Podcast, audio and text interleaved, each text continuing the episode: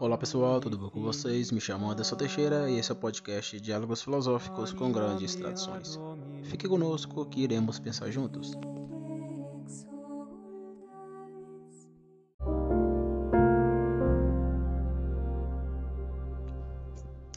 Pois bem, pessoal, chegamos em mais um episódio e hoje vamos falar sobre a segunda possuição na ontologia filosófica de minha metafísica, que é, é, o terceiro mandamento, né, de modo geral, é o terceiro mandamento. Só que nas possuições ontológicas é o segundo.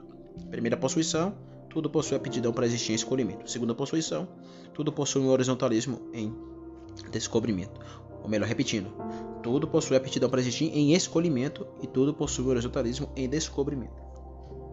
Então, o, terceiro mandamento da filosofia quadrante, que é uma segunda possuição, lida justamente com uma existência real. Se no que é dado em regulação é uma assistência prefixada e determinada numa intensidade e intensidade, e essa é, assistência se antecipa na insistência obstinada, consequentemente tudo aquilo que é assistente e insistente é existente. Logo, tudo aquilo que é dado em insistência possui aptidão para existir em escolhimento em insistência obstinada, consequentemente é uma uma possuição horizontalística de descobrimento em existência real. Então, o terceiro mandamento é o terceiro mandamento extraordinário, porque vai jogar o homem lidar com o horizontalismo, ele lidar com o eu, o eu na realidade, o eu indo na realidade. Então, quando eu digo fenomenologicamente que toda consciência, dirá o Russo, né? Toda consciência é consciência de alguma coisa, isso reverbera na filosofia quadrante a partir do terceiro mandamento, que é o possuir em horizontalismo, que é um possuir em horizontalismo de modo descobrimentativo. Descobrimentativo. Então, quando eu lido com essa ideia do, do terceiro mandamento da filosofia quadrante, eu assumo justamente a ideia da teoria da assistência do Mário, né, da existência. existência é o real externo interno. Então a ideia de intensidade e intensidade volta à tona, né? Isso é impossível não pensar aqui na filosofia quadrante. A influência do Mário é muito forte. Então, tirar o Mário Ferreira dos Santos que tudo que existe tem uma razão de ser. Tudo que existe tem uma razão de ser. Você é. Você é. Lembra? O Mário ele diz: alguma coisa há e o nada absoluto não há. O nada absoluto, por ser impossível, nada pode. Então, você é. O creed. Creed aquilo que é o ontico, o ente, seja ele irreal ou real, pegável ou não pegável. Já expliquei sobre isso, não vou voltar essa questão. Então, quais são as estruturas puxantes desse terceiro mandamento da filosofia quadrante? São três. E aqui há uma, uma um, um voltar, vamos dizer assim. Por quê? Porque tudo que possui horizontalismo e descobrimento só o é por causa da lógica. Como assim? O eu lógico, quando olha para a realidade, olha para a realidade, vendo a realidade e entendendo a realidade de modo racional, seja uma racionalidade agnoiológica ou epistemológica. Epistemológica aqui no sentido de é, ciências particulares ou filosofia. Isso deve ficar claro. Falar de epistemologia é falar de teoria, é falar de ciências humanas ou exatas e filosofia. Agnoiológica é falar do pensamento do senso comum, que esse é, esse tratar científico precisa. Porque eu sou bidoiverdiano. É, é espécie de ponte, né? Eu não posso quebrar ponte. Para mim fazer ciência eu preciso da, da agnóia, do, daquilo que deve chamar de pré-teórico. Então eu, ve, eu vejo a lógica em duas percepções, a lógica agnoiológica e a lógica epistemológica, que na teoria do conhecimento ou na gnoseologia vai se casar, né, de modo geral. Lidar com todas as formas de conhecer é lidar com a gnosiologia, como eu falei no, dos podcasts aqui. Então, a lógica é importante. E eu acredito, isso também é importante aqui na filosofia quadrante, que a realidade em si é lógica. Por exemplo, quando eu assumo que tudo é dado em regulação e possui aptidão para existir, isso é lógica. Por quê? Porque a realidade não precisa do ser humano. Vamos supor que o homem deixa de existir esse homem cultural cheio de normas culturais, vamos dizer assim, né? reverberando Doive. A árvore vai continuar nascendo, as árvores, né? vai continuar tendo animais, por exemplo. A realidade vai continuar existindo. Por que continua existindo? Porque existe a mente de Deus por trás. E essa mente de Deus, ao criar tudo, se Deus não cria lá o homem, lá no, sexto dia, né, pegando a cosmogonia judaica, se Deus não cria o homem, a realidade continua tendo lógica. Então a lógica não é por, não existe por causa do eu. Então o eu não é o fundador principal da, da, da lógica. Ah, falar de lógica é falar somente do ser humano. Não, a realidade é lógica. A realidade é lógica.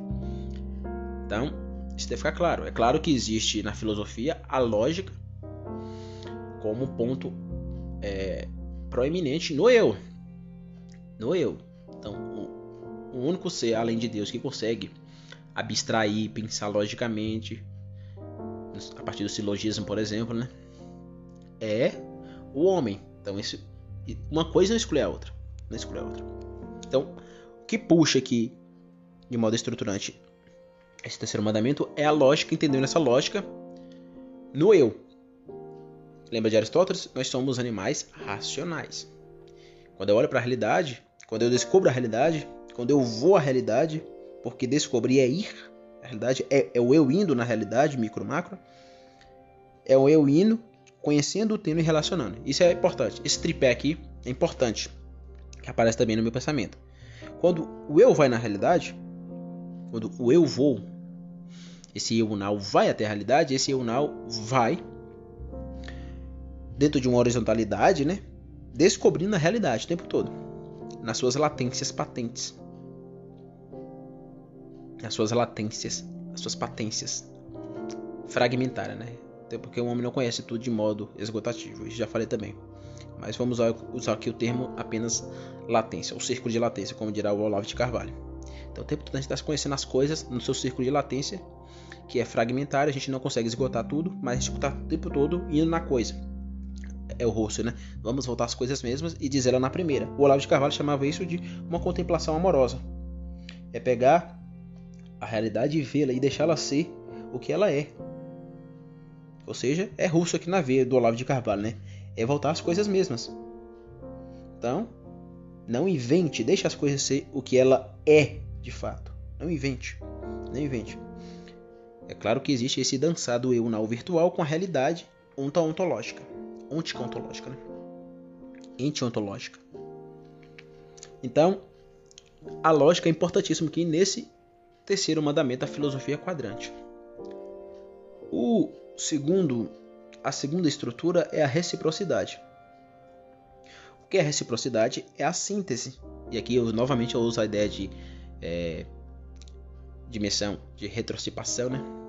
Do Doiver, assumiu a reciprocidade, já assumiu uma, unidade, unidade em oposição, em relação que se reciprocica. Se aqui existe essa palavra, né? Então a reciprocidade ela é sempre relacional. Então veja que aqui há o, ao mesmo tempo que há o, o Doiver, há o Mari e há o Aristóteles. Por quê? Porque essa reciprocidade relacional, que eu logicamente descubro ao ir à realidade, é indo nessa realidade e observando, porque tudo é dado em, em aptidão para existir, né? É descobrir as fisicalidades substanciais. Fisicalidade no sentido doiverdiano, substancialidade no sentido aristotélico. Então veja que as estruturas aqui do Doiver, do Mário e do Aristóteles dançam nesse mandamento o horizontalismo. Esse é um mandamento que vai reverberar justamente o pensamento de Russell, por exemplo, quando, digo, quando diz para a gente voltar às coisas mesmas e dizê-la na primeira. O termo descobrimento vem de descobrir, no latim é descoperire, ou seja, a inteligência possui o descobrir nas relações, nas contemplações investigativas. A ideia do Olavo de Carvalho de contemplação amorosa é uma ideia bem platônica apesar do Olavo ser um aristotélico, essa ideia do Platão está reverberando aqui. Contemplar a realidade, não somente investigá-la, como dirá Aristóteles, ou como filosofava Aristóteles, né, de modo investigativo, mas é, entendendo o princípio também do Platão de contemplação, uma contemplação amorosa. Uma contemplação amorosa. Então a inteligência possui descobrimento nas suas relações de contemplação. Então contemplar, investigar ela, sintetizando aí o, o Aristóteles e o, o Platão, né? Então, é, lembra-se da, da, dos vetores?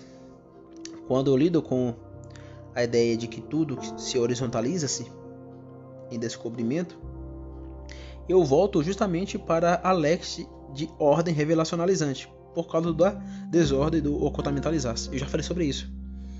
Então, tudo que se horizontaliza assim, no descobrimento do eu indo na realidade, na relação tridimensional do conhecer, do ter e do relacionar, né?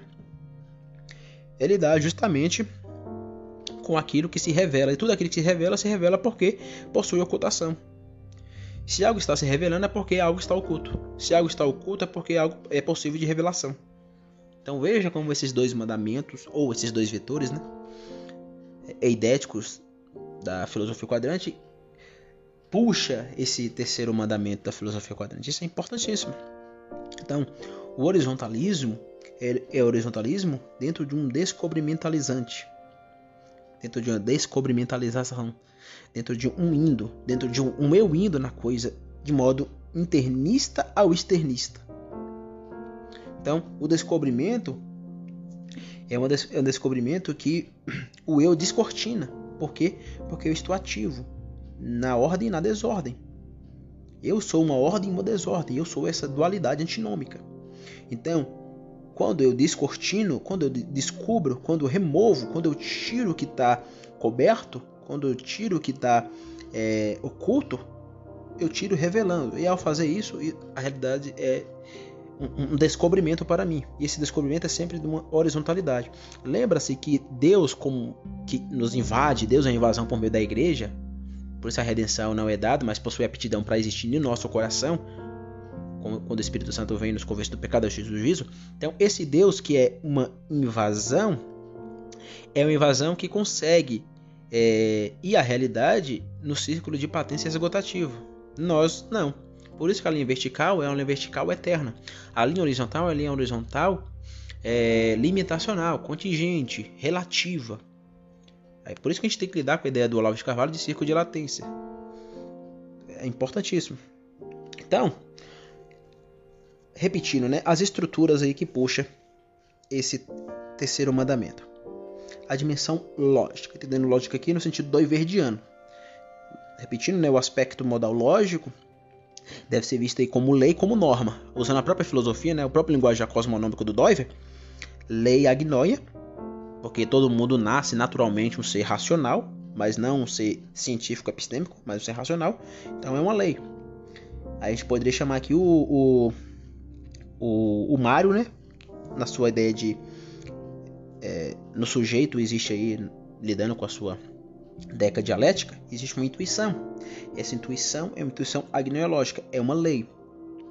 E ao mesmo tempo que nós estamos, de modo natural, na lei, agnoia logicista, vamos dizer assim, numa intuição, existe a possibilidade de uma construção normativa epistemológica por meio da razão científica, da, daquilo que o, o Roy Claus vai chamar de alta abstração.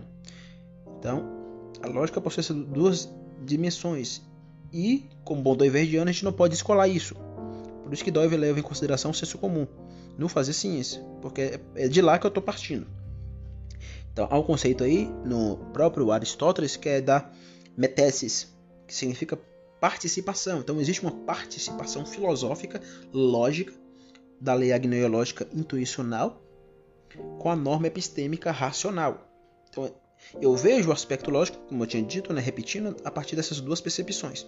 Então, lidar com a lógica ele lidar com um logicismos, que é o raciocínio, a reflexão. Outro, é, outra variação da lógica é o logisticon, logisticon, que significa a parte racional da alma. Aqui eu estou lidando com o princípio aristotélico. Lidar com a lógica é lidar com logos, a palavra, o discurso, o argumento, a noção, o ration, ou seja, a razão, né? acabei de falar na norma epistêmica. Há também o logikos, que é a lógica.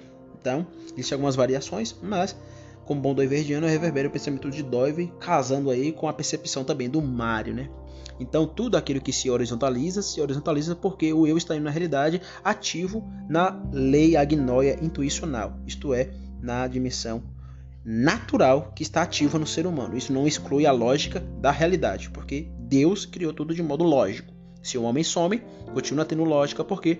Porque as leis que reverberam, por exemplo, a fazer uma árvore nascer, não depende da minha, do meu pensamento lógico. Não depende, não depende. Isso aqui é apodítico, você, porque tem uma galera que estuda lógica que acaba divinizando a lógica a um ponto como se a, a realidade dependesse do pensamento lógico. Não depende. Depende do pensamento lógico de Deus. Deus é um ser lógico. Deus é um ser lógico. Você é um ser lógico, mas você é relativo, você não é absoluto.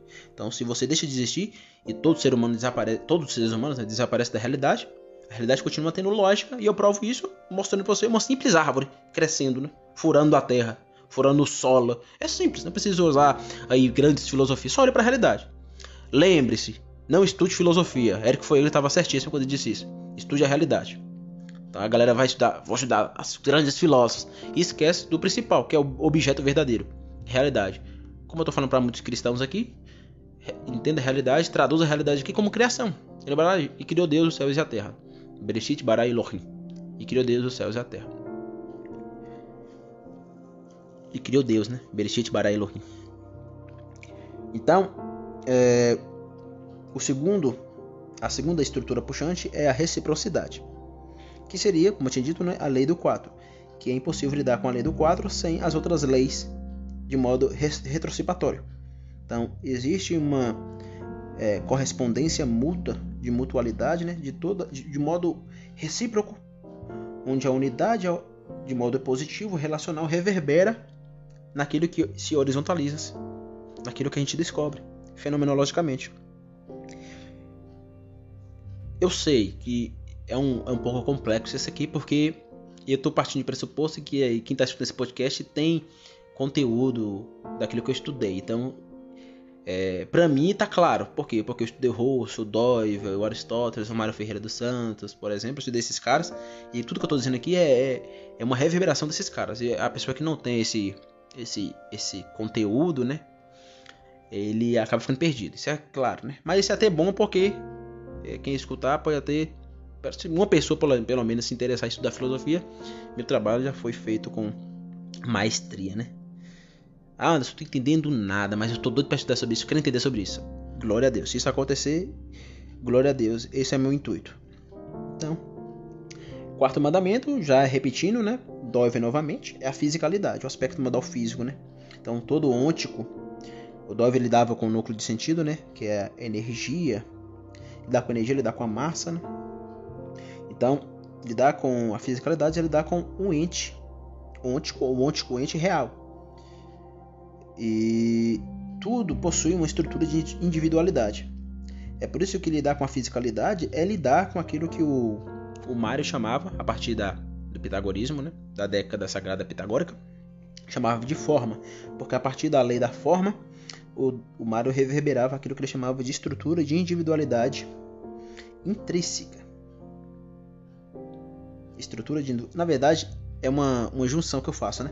Estrutura de individualidade intrínseca. O Mário vai chamar isso de lei de proporcionalidade intrínseca. Aí eu junto tudo.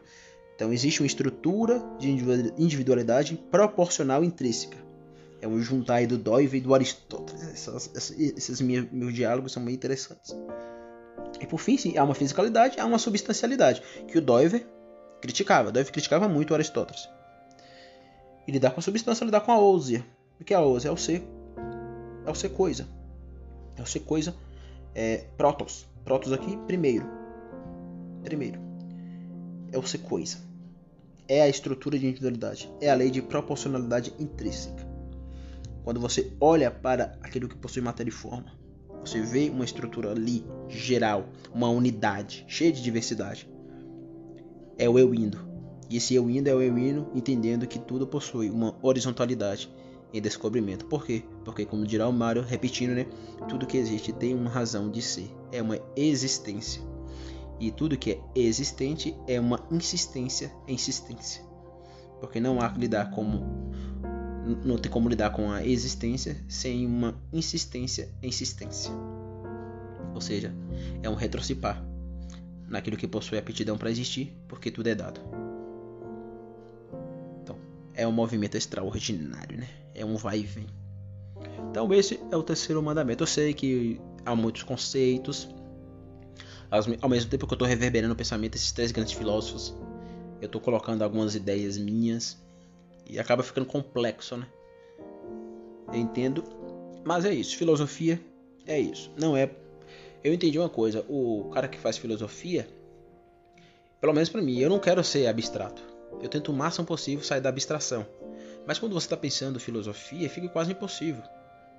Não e abstração. Ainda mais quando a gente está tentando pensar uma filosofia de modo é, autônomo, né? Quando a gente quer pensar com a nossa própria voz. Claro, não tem como pensar com a nossa própria voz sem a voz dos outros. Sem as, as vozes dos meus mortos favoritos, né? que no meu caso aqui é o Dói, o Aristóteles e o Mário. Metafisicamente são as vozes que fazem a minha cabeça. Então é isso. Tudo que é dado em aptidão, ou melhor, tudo que é dado em regulação, possui aptidão para existir em descobrimento. Por quê? Porque tudo possui um horizontalismo em descobrimento. É o terceiro mandamento da filosofia quadrática. É o mandamento fenomenológico. É o mandamento fenomenológico. Aqui, para você se aprofundar. Ah, eu quero me aprofundar nisso que você falou. Estude o Russell. Há um livro dele, Cinco Lições da Fenomenologia. Acho que é, acabei esquecendo o título do livro. São cinco lições onde ele lida com a, a fenomenologia. Esqueci o título do livro. Minha cabeça tá. Eu li, esses caras esses li o livro do cara esses dias e acabei esquecendo o título. Mas são cinco lições onde ele lida com a fenomenologia. Né? Então é isso. Próximo episódio eu vou falar do quarto mandamento, que é o, o possuir. Tudo possui um invocar-se em mostramento, demonstramento, que é uma reverberação, que é uma continuação do terceiro mandamento. Se o eu vai à realidade, a realidade volta ao eu. Eu indo, eu vindo. Isso é bem interessante, né? Se vai e vem novamente, é um mandamento bem fenomenológico. Bem fenomenológico. Então, muito obrigado. Até o próximo episódio. Tchau, tchau.